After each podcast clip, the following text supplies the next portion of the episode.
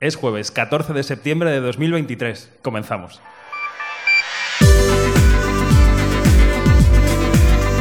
Quinótico. Cine, series y cultura audiovisual con David Martos. Quinótico.es. caras de los amigos y las amigas que nos acompañan entre el público lo dicen todo. Deben pensar que nos hemos vuelto un poco locos porque, claro, aquí ahora es martes y no es jueves. Pero esto es la magia de la radio. Para quien escucha esto es al menos jueves. Y quien escucha esto dirá, ¿cómo que en Quinótico tienen público? Bueno, se lo tenemos que demostrar, ¿no? Yo creo que un aplauso puede demostrar que aquí hay gente. Calor humano, así me gusta. Tenemos público porque estamos en el salón de actos que tengo el nombre aquí, ¿eh? lo he tenido que apuntar. Sala Amalia Domínguez Búa es el punto de encuentro del festival frente al Centro Social Domar en Bueu, en Pontevedra. Estamos aquí en la edición número 16 del Festival Internacional de Cortos de Bueu, el FIC Bueu, que ha tenido la amabilidad de invitar a Quinótico. Gracias por la comida, por el paisaje, por el cine y, si no fuera suficiente, también por lo majas que sois, encantadoras. Así que un gusto estar aquí. Hablaremos, claro, hoy de Bueu, de qué es lo que pasa en estos días tan cinéfilos, pero también hablaremos de la resaca del Festival de Venecia, del que venimos, y de la taquilla y de las noticias de la semana. Así que empezamos ya. Soy David Martos y esto es Quinótico.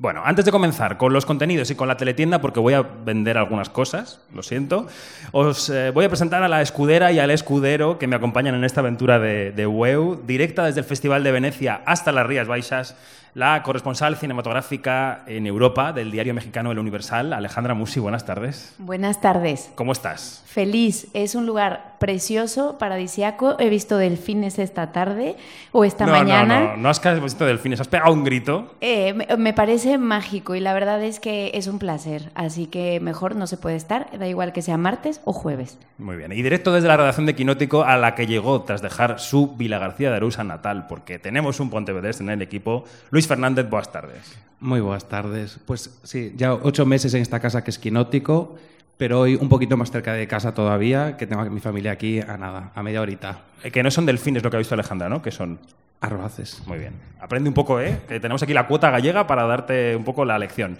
Luis, eres la cuota, eh, no puedes decepcionar a este público, tienes que hablar bien de Galicia, bien de la zona, bien de cine, todo bien. Ya sabes que siempre. Muy bien. Bueno, voy con la teletienda. Ya sabéis que Quinótico es un medio de comunicación independiente que se puede encontrar en quinótico.es y que además de hablar de todas las películas y las series que se estrenan, se preocupa mucho de la industria audiovisual. Así que si queréis estar al día tenéis tres formas de hacerlo. Alejandra, anota.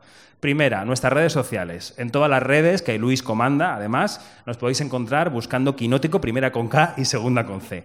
La segunda forma es nuestra newsletter diaria. Cada día laborable nos levantamos a las 6 de la mañana junto con María Joarias para contaros en un correo electrónico lo que tenéis que saber. Lo recibís a las 8 y salís directamente al trabajo, al mercado, donde vayáis, eh, informadas, informados de toda la actualidad, de lo último del cine y de las series. Eh, y luego la tercera es la suscripción, porque creemos que un periodismo de calidad, también el audiovisual, tiene que estar sufragado por sus lectores y sus lectoras. Si queréis saber cuáles son las opciones, pues quinótico.es barra suscripción. Ya está la teletienda hecha, todo, todo, en orden. Apuntamos también que tenemos una vertiente en Onda Cero, un podcast semanal con los estrenos y nuestro territorio quinótico, todos los jueves en Julia en la Onda, que es el programa de Julia Otero. Así que dicho esto, echamos la barca a navegar y nos vamos a Venecia.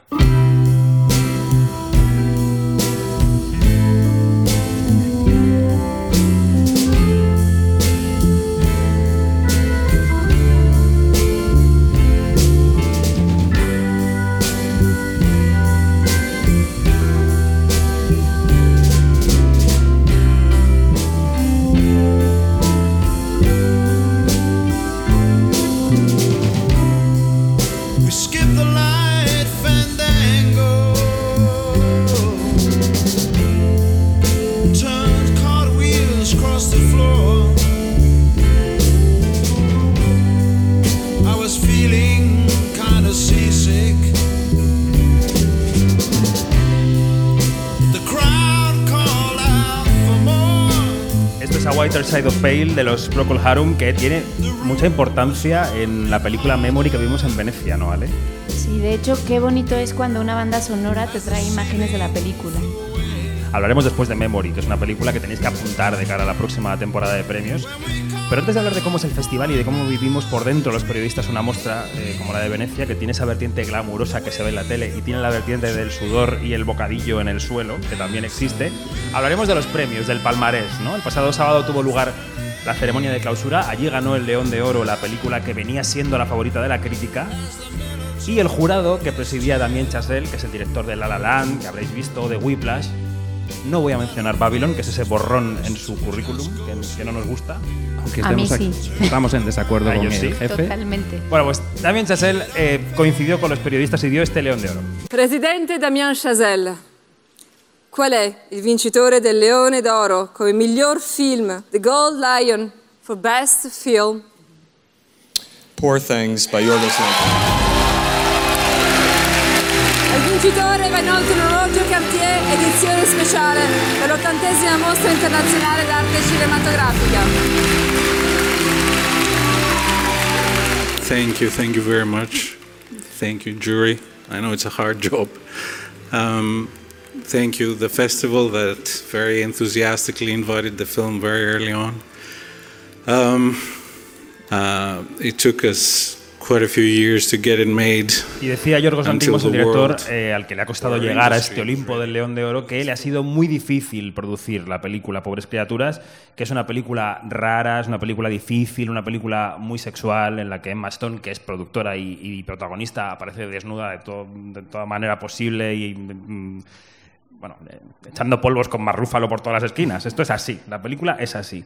Alejandra, tú que la has visto, ¿cómo la definirías? ¿Tú crees que es un león de oro justo, el de pobres criaturas? Sí, totalmente. O sea, creo que es una película de alto voltaje que además te lleva por mundos maravillosos eh, que solo el cine te puede dar. Es un Frankenstein eh, muy potente, ¿no? Y, y lo habíamos hablado, como que vino también a darnos un poco de, de paz después de un León de Oro el año pasado que nos dejó muy fríos. Porque la película que ganó, bueno, es una buena película, la de Laura Poitras, este Es un documental documental.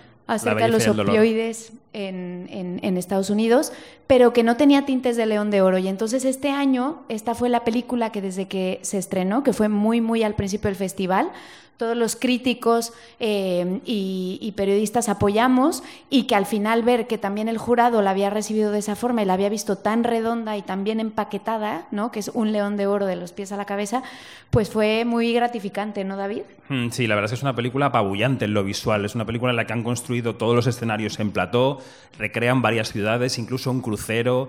Es una peli muy onírica, muy, con un color muy fuerte, una historia. Vamos a contar un poco de la sinopsis. eh, sin, sin Sin hacer spoiler. O spoilers. sea, a, a- Emma Stone es una mujer a la que un médico, tampoco diremos qué relación tiene con ella, le trasplanta el cerebro de un bebé. Entonces ella, que tiene el cerebro de un bebé y el cuerpo de una mujer, empieza a comportarse como se comportaría un niño pequeño, que es empezando a aprender a andar, a hablar, a relacionarse, a conocer su cuerpo, a tocarse. En fin, podéis imaginar. Es un trabajo de ella brutal como actriz. Es maravilloso además porque es una mujer muy libre, o sea, ves que es una persona que viene totalmente libre de prejuicios, eh, libre de cualquier atadura social y entonces ahí está la potencia del filme, que es un poco lo que quería explorar Yorgos. ¿Qué pasa cuando un ser humano crece libre de toda, de toda atadura social y de cualquier cosa que nos han dicho, cualquier límite y creo que esa es la potencia. Y algo que es importante aclarar es que es una mujer que se ha, que se ha suicidado, que está casi muerta, o sea, que la trae a la vida nuevamente. eso es spoiler, ¿no? Alejandra. Bueno, no, no, Eso no se puede contar. No es spoiler, eso no es spoiler. Eso simplemente es que no es un mal médico. Es totalmente spoiler, pero lo vais a olvidar. O sea, Sí, haced un esfuerzo no, de no es spoiler, pero bueno, porque empieza así, empieza Vale, vale. así. Venga. Bueno. Eh, también hay que decir que Yorgos Lantimos es un director rarito que en los festivales internacionales siempre tenía como ese segundo o tercer premio que se le da a la gente como de, bueno, muy buen intento, te vemos ahí, radical, tal, no te damos el León de Oro, no te dan Palma de Oro, no te damos nada, pero te reconocemos en el palmarés. Y esta vez él alcanza la cumbre y ya alcanza como la validación, ¿no? Y esto le puede llevar claramente a los Oscar con la película y a Emma Stone también le puede volver a llevar a los Oscar. Creo yo. No Sí, sé. Hollywood no se pone muy purista, pero bueno, son los típicos premios que se, eh, eh, los típicos papeles que se premian un montón. Y vuelvo a decir que no he hecho spoiler porque lo que he dicho pasa los spoiler, primeros minutos de la película. spoiler. Pero no bueno, pasa nada, ya está, lo asumimos. Eh, esto hay que asumir los spoilers, luego la gente nos zurra en redes sociales, pero no pasa nada. Hoy martes, martes para los que estamos aquí, jueves para los que escuchan, llevamos un artículo en quinótico.es con las posibilidades de Oscar de las películas que salen de Venecia y también esto pasa por los actores que ganaron un premio, ¿no? Las, lo que se llaman las copas Volpi en Venecia. La de mejor actriz se la llevó la protagonista de Priscila, que es el biopic de Priscilla Presley, que ha llevado a Venecia una directora que conocéis todos, que se llama Sofía Coppola. Coppa Volpi per la miglior interpretazione femminile. Kaylee Spinney in Priscilla. Priscilla trusted me with something truly complex, subtle, difficult, and personal, and I was overwhelmed by the responsibility in trying to honor this delicate section of her life. Bueno, esta Um, chica se llama Kaylee Spani y le dedicaba el premio a Priscila, que fue a la rueda de prensa, que dijo que ella no había abandonado a Elvis porque no estuviera enamorada de él, sino porque el ambiente era, era tóxico. El ambiente debía ser fino, según la película y lo que se cuenta. Bueno, ¿dónde hemos visto a esta actriz, a Kaylee Spani? Que a lo mejor a la gente no le suena por nombre. Luis, ¿dónde hemos visto a esta, actriz antes? Pues no hemos tenido oportunidad de verla en muchos sitios todavía. Eh, la propia actriz comentaba en ruedas de prensa, nuestra propia eh, compañera Alejandra, que ya había hecho muchos anuncios, muchos eh, publicidad, eh, comerciales. Infomercials, decías tú, ¿no? infomercials. Infomercials, que te Eh, venden un- un aparato para hacer apps en la tele. Sí, es cierto, Como yo. Es cierto que hemos podido verla ya en, en títulos conocidos. Eh, participó en Pacific Rim, el, el blockbuster de Guillermo del Toro, en la serie Devs, que está disponible en, en Canal Plus, que es una miniserie de ciencia ficción súper interesante. También participó en una cuestión de género, dando vida a, a la hija de, de Ruth eh, Gainsbourg, eh, que interpretaba a Felicity Jones. Y ha participado también en el remake de Jóvenes y Brujas, que pasó un poquito desapercibido en esta nostalgia noventera. Eh, que no, no caló mucho ni en la taquilla ni en la crítica.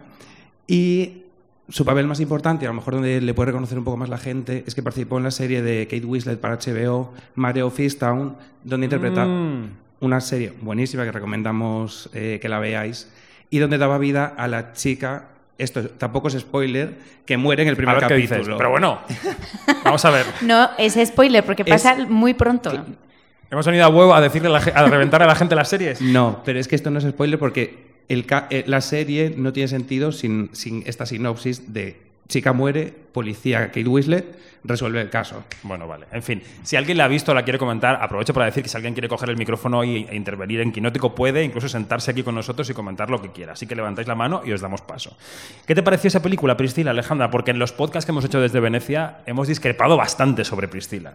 Me encantó. O sea, me parece una Fatal. película finísima, muy emotiva, en donde esta chica Kaylee está espectacular. Por lo que ha dicho David, si habéis notado un poco la voz, no está tan de acuerdo con el premio No, a no, ahora lo voy a decir. Pero, pero yo creo que está eh, perfecta porque te muestra esta Priscila, que es la que narra ella misma en sus memorias, que se llama Elvis and Me, me parece.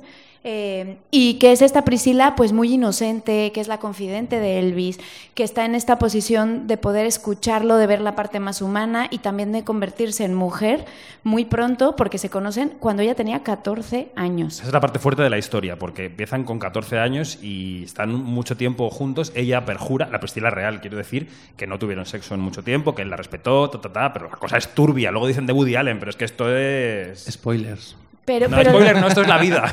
esto es la vida. Pero la película es, es bellísima y además te, te muestra, creo que tiene un gran acierto, y es que en cuanto tú pones a Elvis en un escenario, en una película, se roba completamente la atención. Y lo que logra Sofía Coppola es des- desmarcar a Elvis pese a que está allí en la cinta y quitarle todos los artificios, todo lo que hacía Elvis, el vestuario, el escenario, las canciones, etcétera, y centrar la mirada en Priscila. Una Priscila, pues eso, muy entrañable. Y a mí me parece una obra maestra y tengo que decir que es de las pocas películas de Venecia, hay otra de la cual hablaremos también, que me tocó profundamente, o sea, de la que salí del cine con esta sensación de quiero, quiero echar una lagrimita, que nadie me vea, porque no queda muy bien en los festivales estar llorando en las películas, que eso ya lo hablaremos, Bueno, pero que te toca profundamente. Bueno, yo creo que es una película muy fría, que es una película a la que le falta pasión para contar esta historia. Y creo que ella es un pan sin sal. O sea, ella es una persona Ay, completamente. Martos. Es una pared encalada blanca que con ojos, que mira a los actores y, y no hace nada.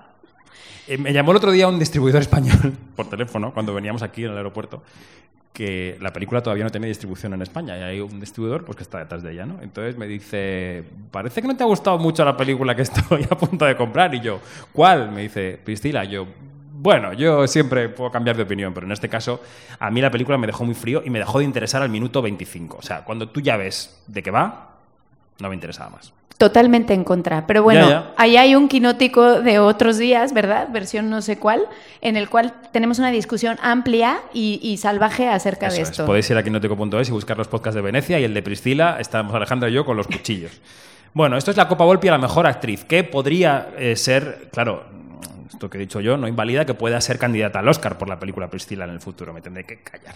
Pero la Copa Volpi al mejor actor eh, fue para un hombre que ha estado siempre eh, como entre las sombras de los repartos, ¿no? No siempre ha figurado en los titulares. Eh, es el coprotagonista de Memory, esa película de la canción que escuchábamos antes, la nueva película del mexicano Michel Franco, que es un director retorcido, que mira siempre mucho en lo social, en las relaciones económicas, humanas. Este actor es Peter Sarsgaard. Antes de escuchar su voz, Ale, porque dijo algo en la gala que quiero que escuchéis, ¿qué te pareció esta película Memory? ¿De qué va? Sin spoilers. ¿De qué va? Sin spoilers. ¿Y qué significa para el cine de Michel Franco? ¿Qué cambio ha hecho él con esta película? Bueno, voy a hablar muy en general para no meter la pata. El tema es que creo que es la primera película de Michel Franco que es esperanzadora. Es muy luminosa, pese a que cada personaje que está interpretado y se centra en dos figuras muy importantes, que son la que representa Jessica Chastain y su contraparte, que es Peter Sarsgaard, y que son dos encuentros eh, con vidas y mochilas muy pesadas, eh, muy difíciles, con, con una, una tiene un- un- un- una serie de memorias que no la dejan vivir y el otro pues está justo luchando con la memoria. Eso, no estoy diciendo decir. ningún spoiler. Eso se puede ¿no? decir. O sea, ella Vale, trabaja en un centro de día con Ah, vale. adultos Vale. y él tiene un problema de demencia. Vale. Bueno, pues es un, ahí. es un encuentro bellísimo entre ambos. Y Bueno, algo, bellísimo. Es A veces. bellísimo, es bellísimo, porque es este amor pese a todo y a las sombras y a las circunstancias complicadas. Y son estos encuentros que a veces parecen imposibles pero que se dan y que me parece la película más luminosa de Michel Franco eh, que ha hecho en toda su filmografía. Como que ese Michel Fran- Franco golpeador ¿no? que te quiere te quiere simbrar todo el tiempo y tal está allí está presente pero te regala una película que te deja ese pozo de esperanza y de que bueno a final de cuentas y se va a ir muy cursi pero es así eh, el amor permea todo no Bueno, aquí estamos un poco más de acuerdo. A mí la película me gustó. No me parece tan perfecta como Alejandra, pero me gustó bastante. Y, y bueno, si me dejas contar una pequeña anécdota Sí. que, que me dijo Michelle acerca de cómo eligió a Peter, me parece muy interesante porque él primero elige, bueno, no elige a Jessica, Jessica lo busca a él a través de su agente porque quería trabajar con él. Y una vez que Michelle dice, ah, bueno, sí, Jessica puede ser muy importante para este perso- personaje, queda bien y tal, él le pregunta a Jessica, ¿con quién quieres trabajar tú? Porque esta película se basa en el, en, el contrapeso de ambos actores. Y es Jessica la que le dice, yo siempre he querido trabajar con Peter. Y es cuando mi- Michelle se acerca a Peter, le hace un, hace un primer encuentro, una primera audición, entre comillas, porque más que audición fue como un primer encuentro, y dice, sí, es Peter. Entonces, bueno, la, la recomendación vino de la propia Jessica Chastain. Qué curioso. Bueno, sabéis que Jessica Chastain es una de las pocas estrellas que han estado en Venecia por culpa de la huelga de actores. Ha habido algunas películas han contado con una dispensa del sindicato de actores porque sus productores se han, digamos, acogido a las condiciones que pide el sindicato económicas para poder trabajar. Y allí estuvo Jessica con su camiseta del SAG-AFTRA, con el del sindicato y tal. Entonces, el actor Peter Sarsgaard, cuando eh, consiguió el premio, eh, la Copa Volpi, salió al escenario y habló en un discurso larguísimo, entre otras cosas, de la huelga. Y entonces dijo una cosa que es interesante porque dice que él, de la negociación de los actores, que está pues la parte salarial, la parte de los derechos de autor que quieren cobrar de las películas en streaming, la parte que más le preocupaba era la de la inteligencia artificial. As I'm sure all, all of you know, um, my union of actors, along with the WGA, are on strike. Thank you. So, all of the issues regarding fair pay are important, but the issue that's really struck a chord with me is AI, artificial intelligence. And it's hard to prioritize it as it really does seem the stuff of science fiction. But I, I think we could all really agree that an actor is a person and that a writer is a person, but it seems that we can't. And that's terrifying because this work we do is about connection. And with that, without that, this, this animated space between us, this sacrament, this holy experience of being human, will be handed over to the machines and the eight billionaires that own them. So if we lose that battle in this strike, our industry will be the first of many to fall. Decía, entre otras muchas cosas, si perdemos esta batalla en la negociación, nuestra industria será una de las primeras en caer, o la primera en caer de varias, porque le vamos a ceder esa conexión humana que tenemos los actores a unas máquinas que poseen 8.000 millonarios. ¿no? Eh, es que el tema de la inteligencia artificial es uno de los temas en Hollywood. eh, está, está en todas partes, chicos. No, ah, es que es un tema muy complicado. muy sobre, complicado. Sobre todo porque eh, todavía tenemos que atender a que dicen, eh, eh, desde los juzgados incluso, a quién corresponde la autoría. Ya hay algún juzgado que incluso eh, eh, reguló que realmente las, las imágenes de IA no tienen derechos de autor porque realmente las genera una máquina, entonces no se le pueden eh, No otorgar. son de una persona, claro. Claro, no son de una persona, entonces podría usarlas libremente cualquiera. Estas compañías van a querer que su contenido, tú podrías coger una película generada por IA, con efectos generados por IA, por ejemplo, y usarlos eh, gratuitamente porque no tienes que pagarle derechos de autor a nadie. Van, Claro. a, van a querer meterse en este fregado. Aparte, no quieren Si ahorran, sí, ya te lo digo yo que sí. Y, y con los guionistas está un poco más claro, porque los guionistas evidentemente quieren ser reconocidos como personas y el material que escribe la IA no lo escribe una persona. Pero los actores tienen un tema más complejo que es, si yo presto mi voz para una película, luego la IA con mi voz puede generar nuevo material. O sea, por ejemplo, un actor hace Indiana Jones 5 y se muere. Y entonces Lucasfilm se hace con su voz y con su cuerpo y con su imagen la 6, la 7, la 8, la 9 y sigue ganando dinero y sus herederos no, no ven un duro. Entonces, claro, esto es peliagudo. Es que es, que, es, que es muy difícil. Totalmente. De hecho, a mí eso me parece lo más alucinante, porque la magia también del cine, de las estrellas, de los autores, es que son únicos y son voces, ¿no? Y cuesta mucho eh, construirse a sí mismos y ves en ellos los, las preocupaciones que tienen, la mirada. Algo que pasa siempre en los festivales, que digo que es muy bonito, es que llega como que todas las miradas del mundo al festival y de pronto te das cuenta que hay temas que están permeando a todos. En este caso puede ser un poco esa preocupación de hacia dónde va el mundo, ¿no? Y del futuro. Soy un eterno optimista, lo tengo que decir, y creo que el hecho de, de saber que estás escuchando la voz de un autor, de una persona, nunca se va a poder reemplazar por, por, por IA. Y quizá quiero pensar que lo que podría suceder es que se hagan contenidos para entretener, para el sofá de tu casa, tal cual, y que siempre haya ese interés por ver qué es lo nuevo de Scorsese, qué es lo nuevo que ha hecho un Lantimos, etcétera, ¿no? Que eso nunca se perderá. Quiero pensar en ello. Bueno, y en la parte salarial, lo que decía Adam Driver, que fue otro de los actores que estuvo en Venecia presentando la película Ferrari, es que si hay compañías pequeñas que se pueden ajustar a estas condiciones que pide el SAC, que es un salario digno, ya no tan- tanto para las estrellas, sino para los actores más pequeños, ¿cómo no lo van a poder hacer Apple o Netflix? ¿no? O Warner, quiero decir, que tienen las arcas rebosantes de billetes verdes. Bueno, la última noticia que tenemos en torno a esta huelga es graciosa, porque por lo menos la última a la hora de grabar este podcast, porque es lo que le ha pasado a, a Drew Barrymore. Conoces a Drew Barrymore, ¿no? De ET, entre otras cosas. Se había convertido en una heroína al renunciar, porque ella renunció a presentar la gala de los MTV Movie Awards al principio de la huelga de guionistas, porque dijo, no, sin guionistas que están en huelga yo no presento, aquí protestamos y no hay gala y no sé qué. Bueno, pues ella tiene un talk show, tiene un programa de entrevistas en la televisión americana y lo que ha dicho, ahora la ha liado un poco porque ha dicho que va a retomar las grabaciones, la retomó ayer de hecho, sin guionistas, cosa que el sindicato de guionistas le han dicho, bueno, y a ver quién te lo escribe, guapa, ¿no? Porque... Totalmente. Eh, se ha metido un berenjenal innecesario a lo mejor, pero bueno, ella ha tomado innecesario, Ella ha tomado la haciendo decisión. gesto de dinero, lo digo para la- la gente que no lo ve. En su publicación, además, dice que ella es la responsable única de esta decisión, que ella toma como directora del programa, imagino, la decisión de, de retomar las grabaciones. Y claro, esto ha generado una división en los dos, eh, en los dos sindicatos principales, el de guionistas y el de actores. Por un lado, desde el, sindicato de guionistas le dicen es que no puede sacar adelante este programa sin los guionistas, aunque en la huelga an- anterior ya vimos que hubo ejemplos con Ellen DeGeneres eh, y con los eh, late, late night shows. Con Jay Leno. mm. Exacto. eh, que siguieron con sus programas supuestamente improvisando sus monólogos iniciales, aunque siempre hubo rumores de que esto no, no era así, sino que tenían a gente por detrás que se los escribía. Pero ella asegura que no van a tener guionistas, que no van a tener guionistas que pertenezcan al sindicato eh, de guionistas, al Writers Guild Award, eh, y que nunca van a hacer promoción de ningún proyecto de cine o televisión que se vea afectado por las reclamaciones de, de estas huelgas.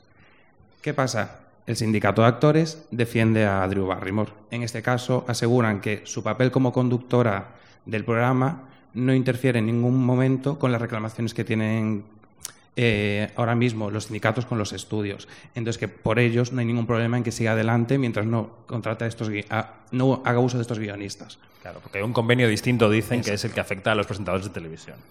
Bueno, el dinero, amigos. No, pero Todo claro, opera. Drew Barrymore eh, reanuda las eh, grabaciones, se encuentra con un piquete de 15 guionistas en, la, en la puerta, porque allí los sindicatos se comprometen mucho con los piquetes y llevamos eh, tres, cuatro meses de huelga con piquetes diarios. Eh, se ha encontrado un, un piquete de 15 guionistas y además, según cuentan en redes sociales, eh, uno de los asistentes como público a la, grabación llevaba un pin de apoyo a la huelga y, en, en sus palabras, el, el equipo de seguridad del programa le expulsa de la grabación. Acabó en la calle. Entonces deja esto un poco a Drew Barrymore, que había recuperado un poco su figura después de una carrera extraña eh, y que había recuperado con este talk show su figura mediática de un poco la cara amable de Hollywood, venía a sustituir un poco a las viejas glorias de eh, Ellen DeGeneres o Oprah Winfrey y había conseguido retomar como su gran papel de cara amable, ha pegado aquí un, un gran tropiezo, la verdad. Pues. Es no que, sé. es que es un buen berenjenal la huelga en Hollywood. De hecho, me escribían eh, personas, amigos y, y demás, eh, todo el tiempo como, ¿me puedes explicar? Porque hay actores que sí pueden ir a Venecia y actores que no pueden aparecer allí, porque es complejo, o sea, son los que pertenecen al sindicato, los que están en una película, pero es independiente, y los productores y los directores se han sujeto al acuerdo, entonces allí sí, entonces bueno, que es muy complejo. Y yo creo que también empezaremos cada vez más a ver a estos actores que empiezan a tomar decisiones que parecen muy polémicas, que por debajo habrá mucho entresijo y que es difícil definir, ¿no? Porque también leía que hay quien está apoyando mucho a Drew Barrymore y que el mismo sindicato ha dicho que no está incumpliendo ciertos estatutos. Entonces, pues qué lío, ¿no? Pues sí, qué lío. Bueno. Y del Palmares de Venecia nos queda decir que se presentaron algunas películas que aún no sabremos, no sabemos, digo, si podrán dar la batalla en los Oscar para ser sobre todo eh, candidatas en la categoría de mejor película internacional. Hay dos que no lo pueden ser. Se ha presentado en Venecia una película que se llama El Conde de Pablo Larraín, que se estrena este mismo viernes en Netflix en España, que es una sátira sobre Pinochet que lo convierte en un vampiro. Se llevó mejor guion, es de, mm, es, la verdad es que está muy bien la película, y no podrá representar a Chile porque ya Chile ha elegido otra película que se llama Los Colonos. Y luego hay una película japonesa que se llama La maldad no existe, de un señor que es Ryusuke Hamaguchi, que hace poco ganó el Oscar con una película que se llama Drive My Car, que fue eh, gran premio del jurado en Venecia, pero no va a poder representar a Japón porque Japón ya ha elegido otra película que es Perfect Days de Wim Wenders, que estuvo en Cannes, Eh, que es muy buena. Entonces, bueno, son películas que van a ir llegando, pero Luis, habrá países que ya han elegido y que también tenemos que estar pendientes de que han elegido, ¿no? Para los Oscar. Sí, todavía no son muchos los que ya han tomado la decisión y hay muchos que, como, como España está todavía un proceso de preselección. En España eh, se anunciaba la semana pasada que 20.000 especies de abejas de Estíbaliz Urresola, eh, Cerrar los ojos de Víctor Erice y La Sociedad de la Nieve de Juan Antonio Bayona son las tres propuestas de España y de ahí saldrá el día 20 una para representar a España en los Oscars. Muchos de los países todavía están en estas preselecciones, otros muchos lo anuncian de forma directa y algunos ya han seleccionado a sus candidatas. La mayoría suelen recurrir a películas que, como hemos hablado aquí, tienen presencia en festivales, han recibido algún tipo de premio, porque es un poco la opción fácil y es un poco la catapulta de cara a la temporada de premios. En este caso, por ejemplo, Alemania eligió a The Teachers Lounge, que es una película que en los propios premios de Alemania, en los German Film Awards de este año, ganó dirección, ganó película, ganó actriz, ganó guion, ganó Que va a estar edición. en Donosti este año, además, Se, llevó to- todo lo grande. Entonces es como un respaldarazo más a, a la película. Eh, Turquía, por- de momento, tiene el nombre un poco más importante, que es Nuri Bilge Ceylan, que lleva About, My- eh, About Dry Grasses, que fue mejor actriz en Cannes en la edición de este año, y que es una de las grandes apuestas de este año y una de las favoritas eh, tempranas. Que está muy bien también. También la Y vimos en Cannes. en España eh, tenemos una opción un poco colateral, que es la lituana Slow, que es una coproducción española, eh, que es, es la historia de una bailarina y un intérprete de lenguaje de signos sobre la creación de su relación y que tiene como tema central la sexualidad de él. Ajá. Es una película muy interesante que tiene coproducción española y que puede ser una opción de, si no rascamos con la nuestra, rascar con la lituana. Que estuvo en el Festival de Sundance, además, esta de Slow. Eh, bueno, pues a ver qué pasa. Es la carrera, o sea, que decir, la carrera de premios es larguísima, quedan seis meses para los Oscars, o sea que estaremos hablando de esto todavía mucho tiempo. Decías tú las tres películas españolas, las mencionabas, que aspiran a ser la representante española. Juan Antonio Bayona, este mismo fin de semana, el día de los premios de Venecia, estrenaba internacionalmente su película La Sociedad de la Nieve, sobre ese accidente del equipo uruguayo de rugby del año 72 que retrató la película Viven, que todos hemos visto.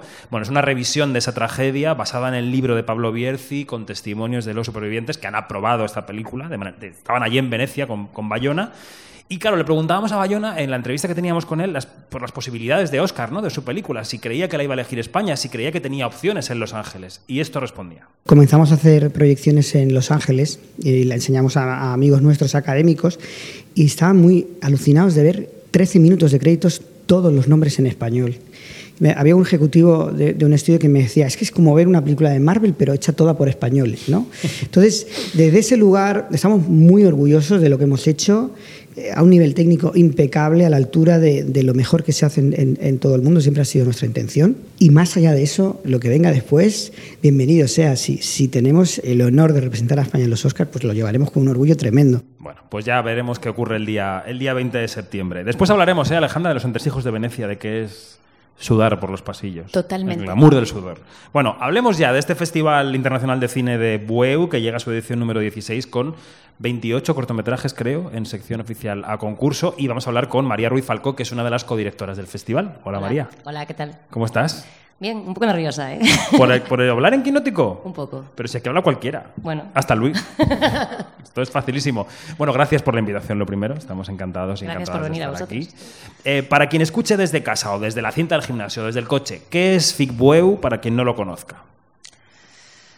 Vale, FICWEU es un festival de cortos que mm, reúne una selección bastante amplia de los mejores cortos para nosotros, el equipo de programación, que vemos a lo largo de todo el año. Abrimos una convocatoria, nos llegan casi 2.000 cortos cada año y aparte pues hacemos una selección de, de otras películas que vemos en diferentes festivales. Para la gente de Bueu es un evento bastante importante porque supone también el fin del verano. ¿no? En Bueu es un, es un lugar en el que mm, el verano es eh, la, la época del año en la que más personas lo visitan, es un pueblo de costa y, y al final del verano el último coletazo es el, el FIC Bueu. Y claro, yo digo, lleváis 16 años, eso yo estaba echando cuenta si es, bueno, superar una crisis, estar en medio de otra. ¿Cuáles son las claves de que sobreviva un festival como este en un lugar como WEU? Es decir, es el apoyo de la población, es el apoyo de las instituciones, es una combinación de ambas cosas. ¿Qué es lo que, ¿Cuál es la fórmula para que esto siga adelante? Bueno, yo no llevo desde el, desde el inicio en el equipo del festival, pero mi, mi perspectiva es que es una fórmula, o sea, una combinación de ambas, ¿no? El, el apoyo a las instituciones eh, desde hace ¿qué? Seis años, siete años, ha sido eh, constante y por eso podemos seguir haciéndolo y seguir creciendo, sobre todo. Pero también es importantísimo, y siempre lo decimos, eh, hoy lo veréis si pasáis por ahí, el apoyo que tiene del público. O sea, el festival de, este festival es un festival que se llena en las salas todas las sesiones. Tenemos que desdoblar sesión porque la gente se queda fuera. Llenamos dos sesiones Claro. de, cada, de cada pase, digamos. ¿no? Eso es, eso es impresionante, y sobre todo hablando de cortos, que los cortos tienen un recorrido co- comercial y de acceso del público muy limitado, ¿no? Y que aquí estén tan llenos los pases es una alegría. Sí, yo creo que también por eso, porque no tienen op- oportunidad de verlos en, otro, en otros sitios, ¿no? Entonces eh, llega esta semana y toda la gente quiere saber qué, vamos a poner y, luego salen de la sala y comentan y se, se genera un ambiente de, de- pues eso, de crítica de cine, entre, entre comillas, muy, muy guay. Mm. Y luego está el factor de que haya cine en un lugar en el que no suele haber tanto cine. Aquí creo que hay un cineclub que funciona bien, pero que no hay un cine comercial como tal, ¿no? Que la gente no puede ir a ver el estreno de la semana. Sí, no, no, no, no, existe. O sea, hay- ¿Cuál es el cine más cercano? Para ir a ver Barbie, por ejemplo. Hay un cine en Seixo, en, que es un, en Marín, el pueblo de al lado, pero no estrena todo. Es un cine pequeño, es el cine más antiguo de Galicia, si no me equivoco. Es una sala súper bonita. Y, y no estrenan todos, tiene una sala pequeñita, entonces sí que hacen cosas interesantes, pero no. El cine más cercano sería el de Pontevedra o el de Vigo. Estaremos hablando de 20 minutos o media hora. Que ya supone un esfuerzo, porque es verdad que Sí, te tienes que planificar. te para tienes que planificar y si, y si el hábito del cine en general se está perdiendo, porque es verdad que la gente que antes tenía el plan semanal de ir al cine ahora ya no lo hace con, con tanta facilidad, con tanta espontaneidad, imagínate si encima no te lo ponen fácil, ¿no? Sí, sí. Y si hablamos de cine en versión original, a lo mejor nos tenemos que ir más lejos todavía. No, bueno, en Vigo hay, hay un cine en versión ahí, original. perfecto. Muy bien. Em, ¿Por qué esta iniciativa de Cinema de Radio? ¿Quién se le ocurrió que la radio podía maridar bien con el cine en el menú? Esto es una iniciativa de Manuel, que es muy radiofónico. Y, y escucha muchos programas de radio, muchos programas de radio y cine. Y bueno, desde ya esta iniciativa empezó en 2018, 17.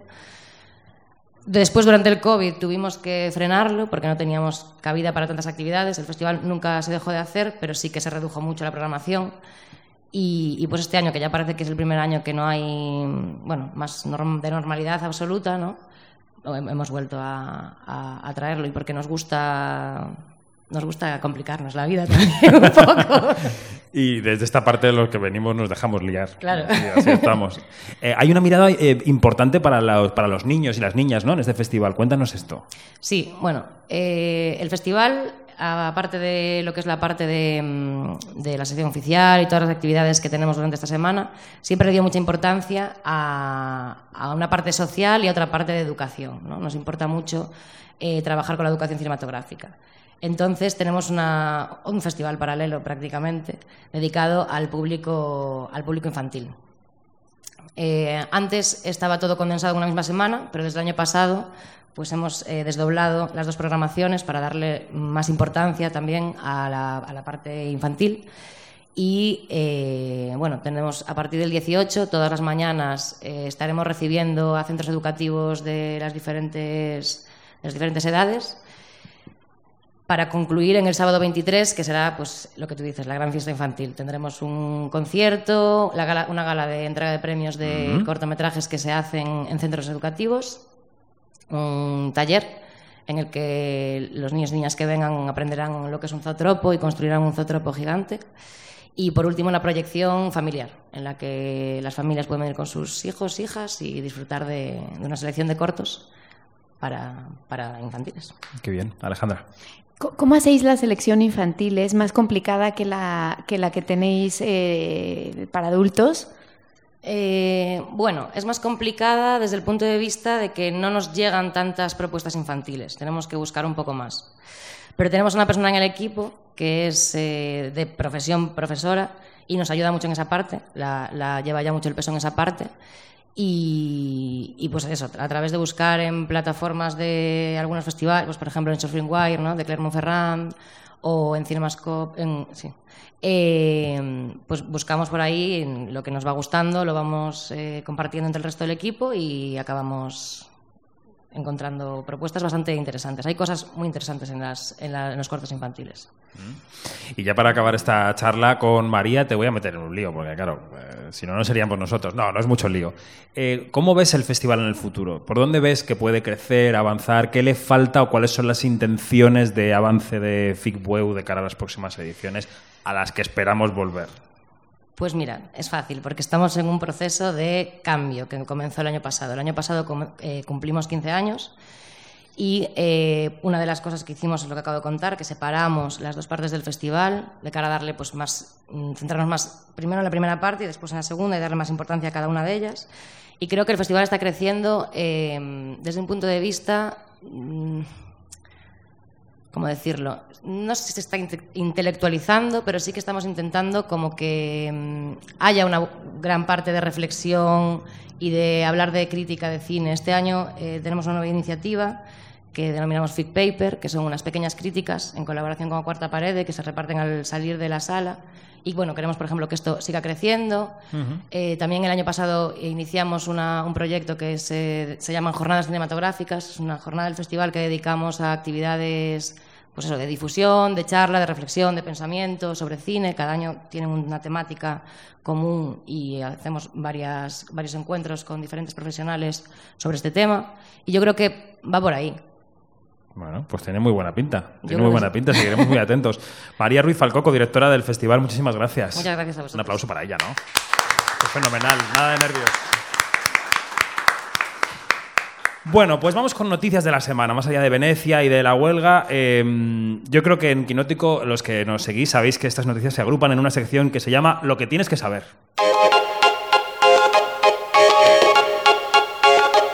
Quinótico, lo que tienes que saber.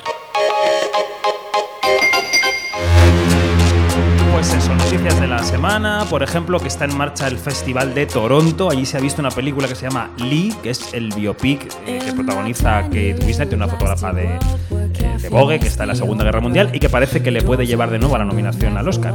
Y allí ha recibido un premio honorífico Pedro Almodóvar, que ha reivindicado la libertad de su cine y se ha acordado de un cineasta iraní que se llama Ali Ahmadsadeh, que no puede salir de Irán. Thank you very much for this award and for what it means. I'm very impressed. Uh, it is an honor to think that my work has helped people and allowed the society to be more fair, permissive, plural, and free. Bueno, Almodóvar que podría hacer, no sé, carrera al Oscar con extraña forma de vida, con su cortometraje, que es muy querido en América, ¿no, Alejandra? Sí, bueno, en América y en México se le adora, es, es un fenómeno.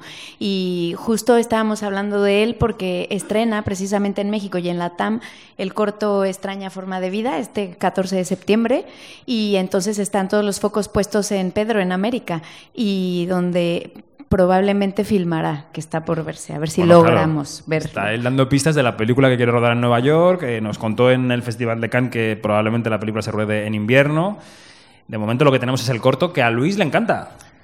Eh, voy a discrepar en esta ocasión de vuestra opinión. Voy a ser yo aquí el hater ahora mismo. ¿Lo habéis visto en la sala el corto de Almodóvar, Extraña Forma de Vida? ¿Habéis ido al cine a verlo? No, claro, es que es, que es complicado. Bueno, eso que os habéis ahorrado, la verdad, en esta ocasión. Eh, no me ha gustado nada, lo siento. Yo, me, gusta mucho el cine de Almodóvar, eh, lo he seguido fielmente, me gustan sus películas. Este corto no, no es para mí, no lo disfruté nada.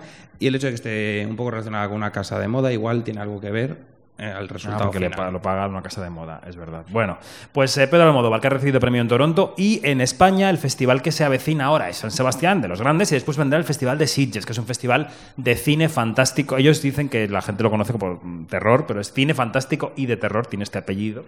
Eh, y, y justamente hoy, este martes, cuando grabamos este podcast, se ha conocido la programación completa de Sitges, que son ¿cuántas películas? Eh, no sé, muchísimas. ¿Como 180? Lo más grande. Brutal. I- inabarcable, es una programación in- inabarcable para quien vaya.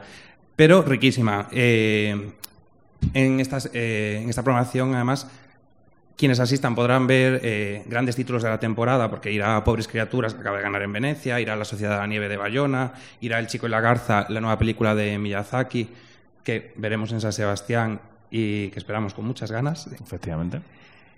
Y, pero también podrá- podrán ver, en, por ejemplo, en sección oficial alguna película que yo creo que habéis visto por aquí, como Club Cero de Jessica Hausner, eh, El Reino Animal del francés Thomas Cali, o eh, una que yo sé que, te gusta a ti mucho, David. ¿Cuál? The Theory of Everything, Ah, la alemana, buena. Que participa en sección oficial en Sitges. Bueno, es que esta película la hemos visto en Venecia y es una película súper curiosa porque es una peli alemana que es eh, como si fuera una peli de Hitchcock con ese ritmo, esa música, los trenes, llegan a un hotel perdido en unas montañas, es un super thriller de Hitchcock en blanco y negro sobre física, sobre teorías de física, porque en ese hotel se celebra un congreso de físicos y entonces hay un chaval que es estudiante de física que está ahí sacando adelante su tesis, él está convencido de que ha encontrado la manera pues una especie de viajes en el tiempo, de los multiversos, no sé qué, ta, ta, ta, y su profesor, que es un señor viejo, le dice, esto no tiene ningún sentido, dedícate a estudiar lo que han publicado los grandes maestros. Pero se encuentra con otro maestro que es un poco borrachín, que sí que le cree, y ahí se, se- se produce el conflicto. Me encantó esta película, la teoría del todo. que ya tuvimos una teoría del todo muy diferente a esa. Mala. Todavía. Y en Sitges destacar la parte española, que también va a ser muy interesante. El Robot Dreams de Pablo Berger se podrá ver allí, el salto de animación del director de, Blancanieves. La Ermita de Carlota Pereda, que después de triunfar el año pasado con Cerdita, que no sé si la pudisteis ver, eh, que triunfó la temporada de premios y fue su gran salto, pues estrenará en Sitges también. Y a nivel televisivo, un pequeño fenómeno que fue 30 monedas de Alex de la Iglesia, estrenará en Sitges su segunda temporada con nuevas incorporaciones en su elenco como la todopoderosa Nayon Inri. Bueno, es que además eh, Alex va lento con la serie porque el año pasado en Sitges, o sea, en Sitges del 2022, ya proyectó un avance de la segunda temporada. O sea, que ya vimos allí unos minutos. Pero es una Pero él serie se lo, toman, se lo toma lento. Requiere mucho trabajo, tiene muchos efectos. No, no, tiene mucha producción la serie, está, está bien, está bien. Bueno, y Luis es nuestro experto en taquilla y además le encanta el terror. Y la taquilla de este fin de semana eh, pasado, Luis, ha estado muy marcada por el terror, porque además este año en el que sí que ha destacado mucho Barbie, ha destacado mucho Oppenheimer en la taquilla, las películas que más resisten esta crítica, esta crítica, no, esta crisis del cine de la que estamos hablando, son las de terror. Y esta semana ha ganado La Monja 2 en la taquilla. La Monja 2. que- ¿Alguien ha ido a ver La Monja 1? Es que yo no he visto ni La Monja 1 ni la 0, o sea, no quiero ir. Voy a reconocer que yo fui a verla y que a mí me gustó. ¿Pero te dio miedo? Eh, no, pero es más como una historia clásica de fantasmas a nivel producción y no he visto la segunda, pero va un poco por el mismo camino. El cine de terror es cierto que está funcionando muy bien en España a nivel estrenos, después les cuesta aguantar porque el cine de terror tiene mantenimientos muy malos en la taquilla, los siguientes fines de semana suelen caer bastante. Eh, pero La Monja 2 ha, estado- ha ha estrenado con 2 millones de euros, que está muy bien, es la decimoprimera película de este año que lo consigue, solo 10 antes que ella lo habían conseguido este año. Está costando el superar el millón de euros, los 2 millones todavía mucho más. Entonces, todos los méritos para ella. Entra un poquito por debajo de, su, de La Monja 1. Es que era muy buena La Monja 1. Entra un poquito por debajo y además La Monja 1 fue un pequeño éxito en España, pequeño o bastante grande, que llegó a los 11 millones de euros. Eh, Fue un gran éxito del cine de terror. Esta le va a costar más mantenerse, además este año, aunque los estrenos han sido muy buenos, eh, las películas han sufrido en sus siguientes semanas, pero cualquier resultado que esté por encima de los 4 millones y medio, que tiene fácil lograrlo, superará Insidious, Insidious La Puerta Roja, otra de estas secuelas interminables de sagas tampoco he visto. que ya no sabemos cuántas... Es que yo no veo el cine que me da miedo. ¿Para qué? Quiero decir, por trabajo he visto cosas porque no me ha quedado más remedio por entrevistar a alguien, pero si no, ¿para qué voy a sufrir? Pues nada, puedes ahorrártela. Pero la buena noticia es que ha salvado un poco a la taquilla, ha conseguido que nos mantuviéramos por encima de los 5 millones de euros, que ahora mismo es un poco el darnos con el canto en los dientes. Lo ideal serían 6, 8 millones, pero bueno, 5 nos sirven en esta situación, después de la pandemia, que todavía estamos sufriendo. Los 5 millones no, eh, nos apañan Vale, bastante. venga, bien. Eh, en el número 2 de Equalizer 3, esta saga protagonizada por Denzel Washington, que no he visto ninguna, pero funciona muy bien con el público. Esta va a ser la, la- la más taquillera Es de que hay todas. como un perfil de actores mamporreros que a la gente le encantan, ¿no? Está, está Liam Neeson. Tú Liam Neeson te lo imaginas siempre en Berlín, saliendo de un hotel caro, yendo a matar al que ha matado a su hija. Totalmente. Esto es una película de Liam Neeson que podía hacer 20, ¿no? Totalmente. Y Denzel Washington un poco, un poco lo mismo. van por el mismo camino. Pues se le ha pegado un poco en su segundo fin de semana, pero bueno, después de lo, de lo bien que le fue en el primero, ya le da igual, ahora todo ya es sumar y venga, para adelante. Campeones también ha sufrido. Ah, muy bien. Ha sufrido un poquito más esta semana, es la primera es que lleva caída gorda que ha tenido. Eh, está ya en los 8 millones y medio de euros, que está muy bien. Se queda muy alejada de su primera película, que llegó a los 19, esta llegará a los 10, 11. También nos sirve la más taquilla del año en España, con diferencia. Todas son como segundas partes, terceras partes, ¿no? La Las- Monja 2, Equalizer 3, Campeones es la 2. Las sagas están muy, muy asentadas, salvo los dos triunfos de este verano y que han salvado la taquilla del mundo, que han sido Barbie y Oppenheimer, que curiosamente en la taquilla de este fin de semana es la primera vez que Oppenheimer queda en España por encima de Barbie. En los datos provisionales. Aún así, Yo creo que es que ya todo el mundo ha visto Barbie, entonces ya empiezan a ver la otra. Porque es que si no, no tiene sentido. claro, es que ¿No? To- Sí, de es un dato más anecdótico que otra cosa, porque Barbie lleva 32, camino de 33 millones de euros, y Oppenheimer está en los 19, camino de los 20. La diferencia es de 12 millones, pero bueno, que son datos espectaculares para ambas. A, a ese fenómeno en Estados Unidos le pusieron el Barbenheimer, porque la gente se dedicó a ir a ver Barbie y luego iba a ver Oppenheimer. Y tienen un Ah, pero balance no, no muy era curioso. meto a las niñas en Barbie y yo me voy a ver Oppenheimer. No, no, no. Todo el mundo iba a ver Barbie y luego los adultos iban a ver Oppenheimer. Y, y fue muy interesante. Y entre medias hacías el cambio de outfit, porque claro. Ah, claro. De- ah, claro. que ir de rosa, es verdad, es verdad. Bueno, pues esto es la taquilla y nos hemos dejado para el final del programa el pasilleo veneciano, porque yo quería que teniendo aquí a Alejandra Musi, que se lo ha recorrido todo, que ha estado en Cannes, ha estado en to- todas partes, en Venecia, en San Sebastián, yo quiero que aquí en Bueu, que es un festival amable, eh, tranquilo, arropado por el público, hablemos de los monstruos de Venecia y de Cannes. O sea, ¿cómo podrías describir el antiglamour que supone para nosotros cubrir un festival como esos? Bueno, tengo que decir que tengo mucha más predilección por Venecia que por Cannes porque pese a que son dos monstruos, Venecia es más amable. O sea, como que puedo mm, encontrar un poco más lo que es el espíritu de disfrutar de un festival. Tienes tiempo para poder cenar con los, con los colegas y amigos en la noche y hablar de las películas, que eso es para mí de lo más bonito de cubrir un festival y, también como que tiene cierto respiro para dentro de lo que ha cambiado el mundo mm, de cubrir un festival mediático. O sea, yo empecé en el 2000, imagínense, era todo papel y era esta magia, lo estuvimos, una bebé, y lo estuvimos hablando justo ayer, ¿no? Que era esta magia de, de saber que eras el primero en haber visto la película y de tenerla en la mochila y hasta el día siguiente el mundo iba a saber un poco lo que se había visto. Ahora es inmediato, sales y hasta el tweet. Eh, ha cambiado mucho. Pero algo que creo que se sigue manteniendo es ese, ese momento al salir del cine, que lo contabas tú también, María, que pasa aquí, que me parece que es lo más bonito de estos encuentros, de charlar y de sentir y de hablar y que te provocó la película y que David Martos no le guste y a ti sí, y, que solo le gusten las que tienen este rollo distinto, lantimesco, y, y entonces la pasión, ¿no? Y tal, y compartir eso. Y yo creo que eso no ha cambiado en los festivales. Y que Venecia te lo deja un poquito más que Cannes, que aunque en Cannes también pasa vas a una velocidad mucho más meteórica. Eh, yo, por ejemplo, en Venecia puedo hacer dos comidas al día, en Cannes hago una, ¿no? La del desayuno, y luego ya a ver qué pasa. Eh, entonces, bueno, tiene ese punto también de como de estrés, de querer cubrir todo, estar en todas partes, saber decidir qué tienes que ver, qué no tienes que ver, eh, porque no te da la vida para estar en todo, em, pero y del agotamiento, ¿no? También de, de pronto decir, es que ya no quiero escribir nada más, quiero poder solo sentarme a ver el cine y las películas y procesarlas un poco. Y también hablábamos de esto, ¿no, David? De cómo a veces ves tantas películas, tantas películas al día durante tantos días que a veces empiezas a dejar de poder apreciarlas al completo. ¿Te ha pasado que después vuelves a ver una peli que no te había gustado tanto y la aprecias de otra manera fuera del festival? Bueno, hay dos cosas aquí que hay que decir. La primera cosa es que tenemos un trabajo maravilloso. Ah, sí. O sea, que aquí parece que estamos de quejitas, no, es un trabajo fantástico. Bueno, es que me ha dicho que hablara del sudor. Sí, sí, no. O sea, claro. quiero sudor, pero no, quiero hablar de esto porque la gente nos mira como diciendo, yo trabajo en una oficina de 8 a 7 y tú estás en un festival. Es yo maravilloso. Lo entiendo. Y tenemos un trabajo fantástico, vemos películas, viajamos con gente que, a la que queremos, entrevistamos actores, es decir, es un trabajo maravilloso. Ahora bien, em, reto, reto a cualquier persona que se dedique a un trabajo mm, mecánico, aburrido, en cualquier lugar del mundo, a que vea al día cuatro películas.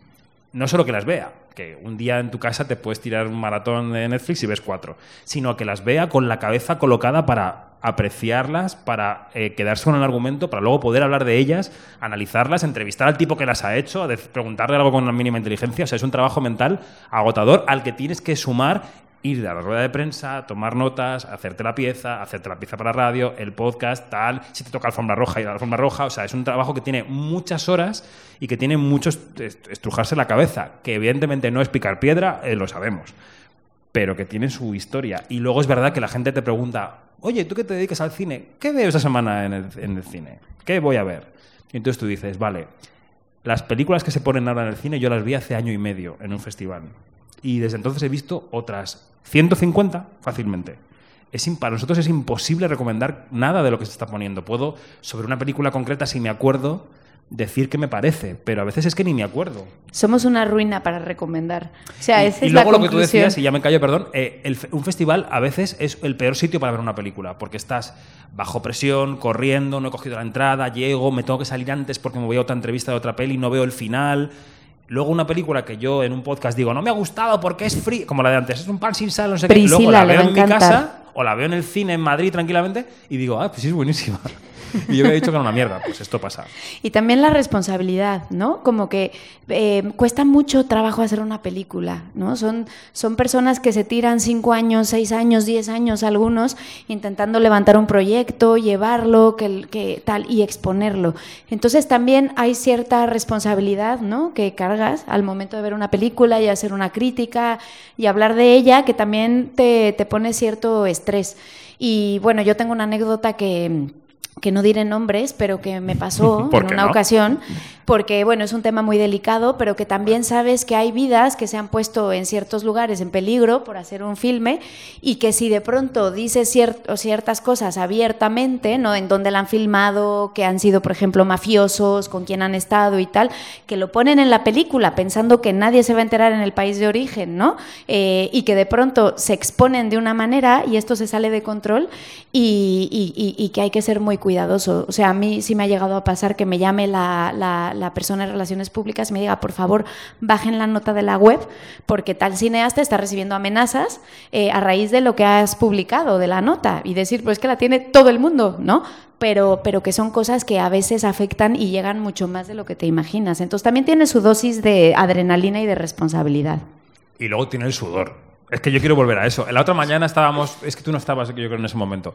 Salíamos, los periodistas, claro, hay periodistas VIP que son pocos, a los que el Festival Internacional de Cine les pone su hotel y tal, y entonces viven bien. Y los, los curritos, eso es Alejandra, y los, los curritos eh, compartimos un piso a precio de oro en el Lido, ¿no? De Venecia. Entonces estamos ahí cinco en un piso que cuesta como siete sueldos enteros. Y entonces salíamos por la mañana al grupo de periodistas del piso tranquilamente con nuestra bici, porque en el Lido puedes ir en bici porque es muy llano y tal, y de repente vemos a Lola Dueñas, a la actriz que viene hacia nosotros en una calle del Lido random cualquiera. Hombre, Lola, ¿qué tal? Porque claro, la conocemos un poco de haberla entrevistado y tal. No, estoy buscando un café, a las 8 de la mañana, no encuentro nada abierto, tal. Venga, te acompañamos con la bici, la dueñas, el café. O sea, que los festivales tienen también esto de convivencia y de que vamos, o sea, yo me arreglo por la mañana porque además hago cosas con cámara y tal, y cuando llego en la bici ya voy hecho un harapo. Pero el festival es eso también.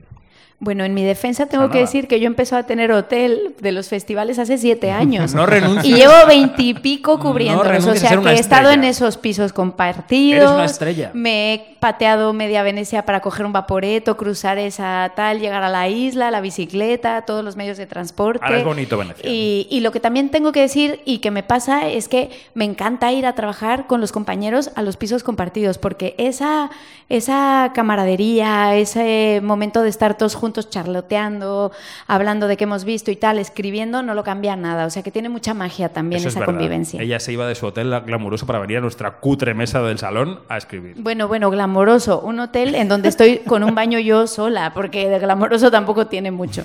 Bueno, nuestra siguiente mosca en el fusil será San Sebastián. Ahí estará también Luis. No podemos contar todavía nada de la que vamos a liar en San Sebastián, pero, eh, yo estoy sudando ya. Va a haber una acción especial de Quinótico de cobertura de San Sebastián que ya contaremos yo creo que la semana que viene ya podremos contarlo en el programa, ya podremos decir cosas. Bueno, pues hasta aquí, hasta aquí el programa especial del Festival Internacional de Cine de Bueu. Eh, ¿Qué tal lo habéis pasado? Increíble, la verdad. Y además muchas gracias porque es, maravilloso mm, eh, ver a las personas eh, pues aquí acompañándonos. Así que bueno, muy agradecida. Y Luis. Yo como en casa. no has dicho nada en galejo. ¿Cómo puede ser? Bueno, porque... Has dicho buenas tardes, que lo he dicho yo también. Es que llevo mucho tiempo fuera de Galicia. Despídete de este amable público con una frase que muestre que eres de la zona. Tú lo que quieres es que te diga alguna de las palabras así que te gustan, rollo morriña y estas cosas. No, no, no. Que os gustan tanto en la meseta. No, no, no, no, nada típico, nada típico. No, eh, yo quiero, quiero vos dar las gracias por, por vir esta tarde. Eh, para mí es un placer estar aquí, eh, poder estar eh, cerca de mi casa, de, de mi familia. Eu tiña ilusión de que viran a verme mi familia, meus amigos. Non podido ser. Tal, pero non podía por, por los horarios, pero é un placer estar aquí eu espero volver nos escucharán, Nos escucharán seguro. Bueno, pues muchísimas gracias, nos seguimos escuchando en Quinótico y ahora, no pido todavía el aplauso final porque habrá un momento para pedirlo. Nos vamos.